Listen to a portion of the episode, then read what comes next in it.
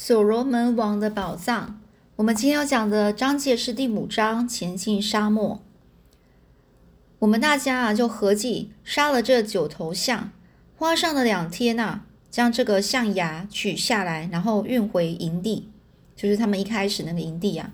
那营地呢，就是由那个车的车夫跟这个向导高扎跟汤姆哦在的地方啊。那小心翼翼的就埋在一棵大树下。这棵树呢，非常的大，能够在很远的距离内就可以让人家非常的注意到，就是很很明显啊，注意到这是一个很大的一个一个地标。我从来没有见过这么好的象牙，每一个象牙平均大概重到四到五十磅，踩死这个科伊瓦的那个公象的牙，估计是重达了一百七十磅，也就是那个公公象是更大只。我们将这个科伊瓦是埋在一个食蚁兽的一个它的它的那个穴，食蚁兽的它的巢穴，还有一只这个长毛呢是做陪葬，就是呢葬一起跟它埋葬埋在一起啊，叫陪葬。希望呢这个科伊瓦呢去另外一个世界的路上能够保护自己。第三天我们出发了，但愿有有一天呢能够回来，让这个地下的。这个象牙出土，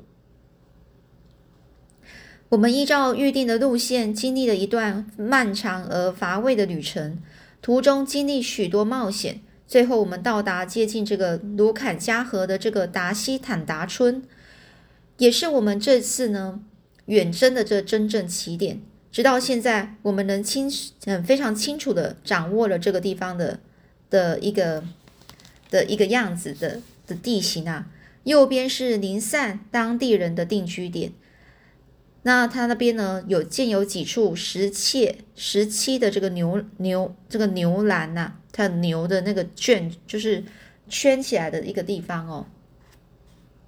河水下游呢是有一些耕地哦，有人在耕种，当地居民就居民就在这个贫瘠的土地上收获那些谷物，向更远处延伸看过去。便是广阔的草原，有一些四处游荡的这个小型野生动物。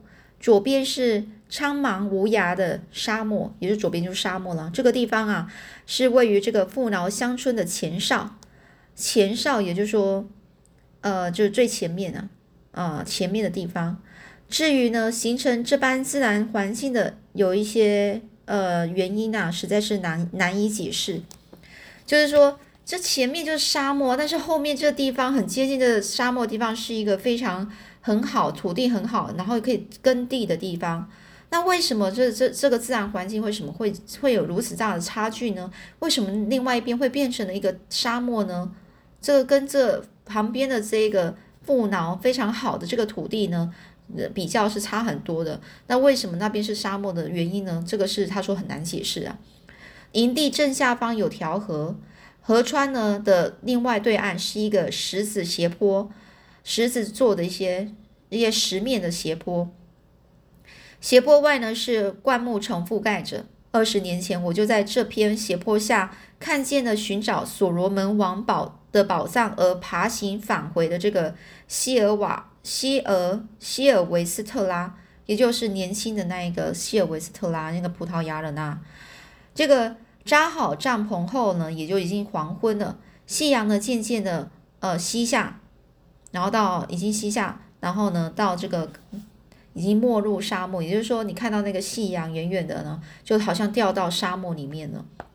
这个缤缤纷绚丽的光线呢，照亮了广阔的天空。收拾帐篷的工作是由古的上校负责。我呢，跟这个亨利爵士呢，就走到对面的山坡上，然后去看着那片苍茫沙漠，目光呢就落在这远方的天边。我依然是分辨得出所罗门群山满腹白雪的一个淡蓝色的一个轮廓。你看，我就说着，那里就是所罗门王的宝藏的墙，之墙，墙壁的墙啊。我们也就是说，天晓得我们是是不是能够爬上去？也就是说。你要去这个找到这个所罗所罗门王的宝藏呢，你就变成你要先爬过那一道墙，也就是说，那道墙就是所罗门，呃，所罗门山呐。所以呢，就这样子，这所罗门群山呐，就是群山就好多的山呐，然后聚集在一起。你要它那个群山，就是那一个那一个宝藏的墙啊，墙壁。这时候呢，这个亨利爵士他是用非常平静但带有自信的语气说：“我的弟弟应该就在那里。如果他还活在人世的话，无论如何我也要到那里去。”而我呢就说：“哎，但愿如此吧，但愿如此，就希望如此啦。”然后转身就回了营区。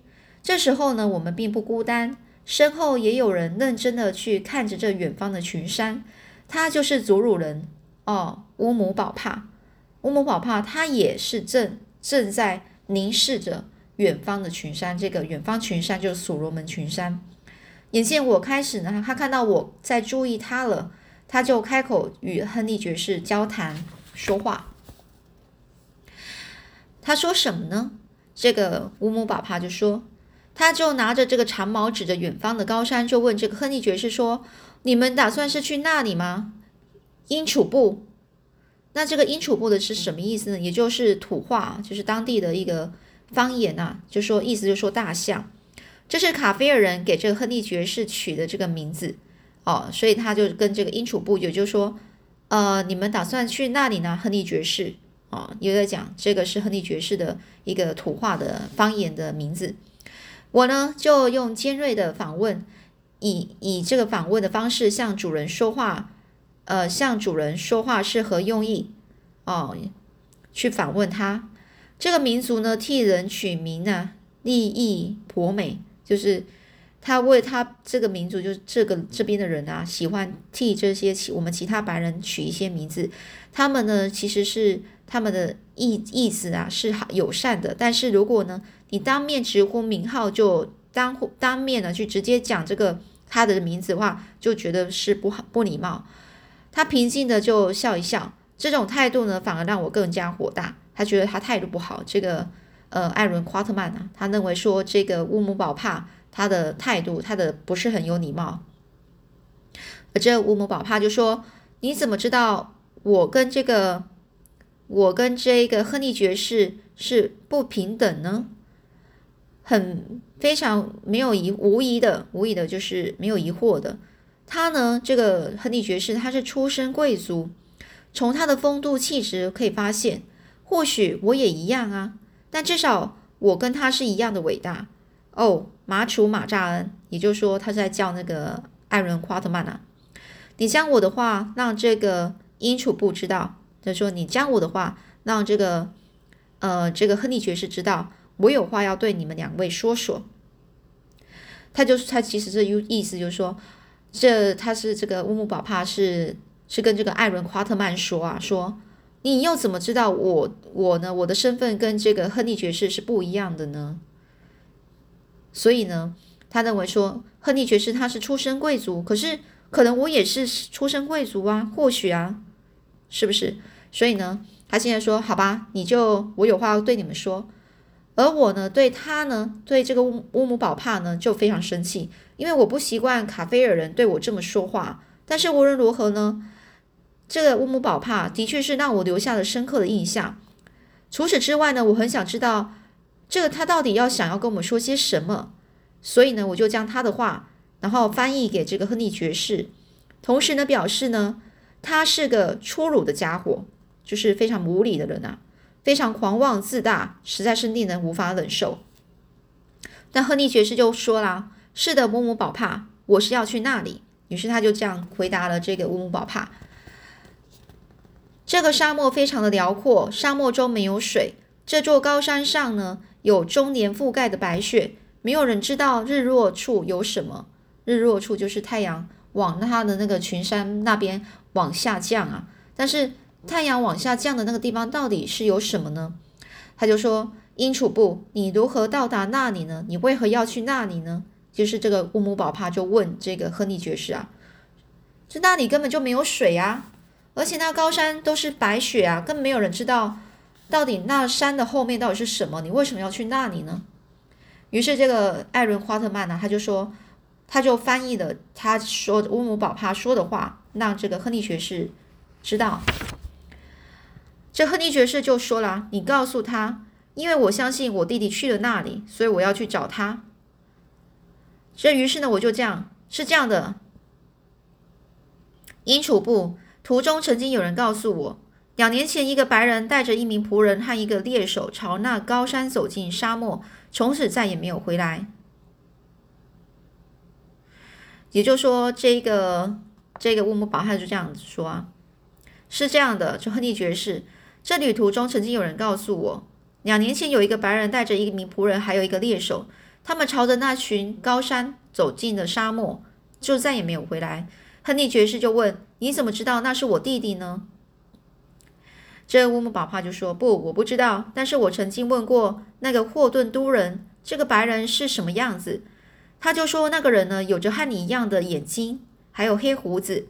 这同行的猎手名叫吉姆，是个呃，是个着衣的着衣，就是穿着衣服的被专被专纳猎手。我是一个猎手猎人啊。”我就说：“这个这个艾伦·帕特曼就说了，他说的没错，我很熟悉吉姆的。”这亨利爵士又点头说：“我相信这是真的。乔治一旦下定决心的事情，就会去做。”我小时候，小时候的他就是这样。如果呢，乔治有就是他的弟弟啊，奈维尔，他就说我弟弟就是这样子啊。他小时候就是这样，他想要他决定要做的事情就会去做。所以呢，如果他想要穿越那个所罗门群山，他就一定会去，除非发生危险，我们必须去那里去找他。原来乌姆乌姆宝帕他懂得英文，但是他几乎不说。就这时候，乌姆宝帕他插嘴就说了：“我翻译给亨利听。他说这是趟远行啊，乌楚布。呃，也说这这个旅程是非常远的。这亨利爵士就说：是的，非常遥远。但是只要下定决心，在这世界上没有去不了的地方啊。乌姆宝帕，没有人做不到，没有人做不到的事情，没有爬不过的山，也没有穿不过去的沙漠。你会，你会为了爬山。”越过沙漠而储备所有的知识，只要凭着爱，你的命运呢超之在己。就说只要凭着这样的一个爱，这样的一个一个一个决心啊，你的命运是超超重，就是自己可以掌握，随时准备依照上帝的旨意选择坚持或是放弃。所以呢，就是你呢，就是照照这样，你的决心如果到了，你就是直接去做。然后呢？到底你的命运到底是怎么样呢？除了你超是可以掌握之外呢，上帝呢也会依照他的旨意，然后去决定。于是呢，这个艾伦·夸特曼就帮帮这个这个亨利爵士就做这翻译啊。这祖鲁人呢，也就是说这个乌姆宝帕呢，他就说啊，多么足以鼓舞鼓舞人心的话，我的主人。这时候呢，这个艾伦·夸特曼就说：“我总是叫他祖鲁人，可是尽管他并不是真的祖祖鲁人啊，这、这、这祖鲁人啊，就是这个乌姆宝帕就继续说：‘你说的对，生命有时就像羽毛，有时又像一粒草籽。一个籽啊，籽是什么呢？就是一个呃种子啊。如果这个种子呢，它是饱满沉重的。’或许它就能够走上一丁点的这个路程，也就是说，这个种子呢，它如果是好的，它就可以走得更多点，就是可活得更久。那人生终究难免一死啊，就是人呐，一定会死。最坏的地方啊，不过就是早早命中；最坏的程度就是早死而已。我的主人，除非我是躺躺倒在路上，我一定要追随你穿越这个沙漠和高山呐。这停顿一下之后呢，这个乌姆宝帕继续继续继续吐露着吐露着说奇怪的一些措辞啊，有华丽的口口才，在我的眼里看来，这个祖鲁人啊，他重复这些无意义的话，代代表这个民族是毫无诗歌本能和智慧的力量。但是呢，他认为啊，他觉得他说说这些，这个对这个艾伦·夸特曼来说啊，他这个祖鲁人说这些话的感觉就是没有什么。感觉就是他就没有什么特别的，于是呢，这这这说什么？乌姆宝帕又继续说了：“生命是什么呢？告诉我，尊贵的白人，谁又是智者呢？就是那些聪明的人啊。谁是聪明的人啊？谁知道这个世上这个星星星辰的秘密呢？以及星辰之上或世界周围的秘密呢？谁从远处无声的传递他的话语呢？告诉我，白人，我们生命的秘密，它从何处来，又往何处去呢？你无法回答我的问题，对吧？这亨利爵士就说：“你真是个怪人。”乌姆宝帕就笑着说：“看来我们两个确实很像。或许我也能能够在山的那头找到一个兄弟。”这乌姆宝帕就这样说啊。这时候，艾伦·夸特曼就觉得很很觉得很疑惑啊，很疑惑的就看着这个乌姆宝帕。我就问说：“你指的是什么啊？对于那座山，你到底知道些什么呢？”乌姆宝帕就说：“我所知道不多。”但是我知道，那是一片神奇而美丽的地方，有着勇敢的人、苍郁的树木、清澈的河川、积雪覆盖的山峰、雪白的马路，这些全部都是听来的。现在谈论这些有什么用呢？真的是毫无意义呀！唯有能够活着到达那里的人，才能够知道啊。于是我又很疑惑的看着这个乌姆宝帕，这个人啊，知道的太多了。他看得懂我的意思，就对我说：“你不用怕我。”夸特曼，艾伦·夸特曼，也就是说马楚马扎恩呐，也就是说这个他的名字啊。我没有为你们呢设置陷阱，也不会呢，也也没有什么阴谋诡计。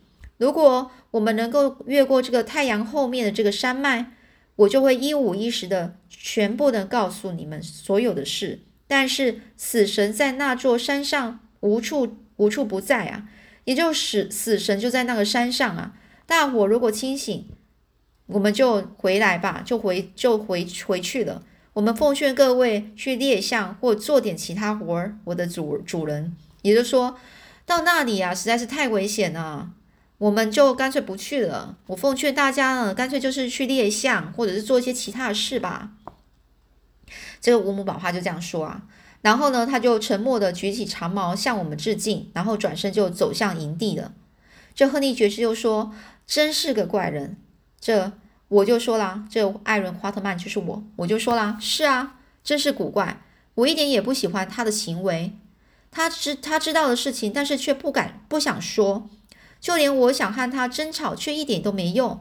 我们的旅旅途肯定会充满新一些新奇古怪的事。”就算多个神秘兮兮的祖鲁人，应该也没差吧。好啦，那之后隔天呢，我们就开始准备出发了。那之后又会发生什么样的一些挑战呢？新挑战呢？我们下次再继续说喽。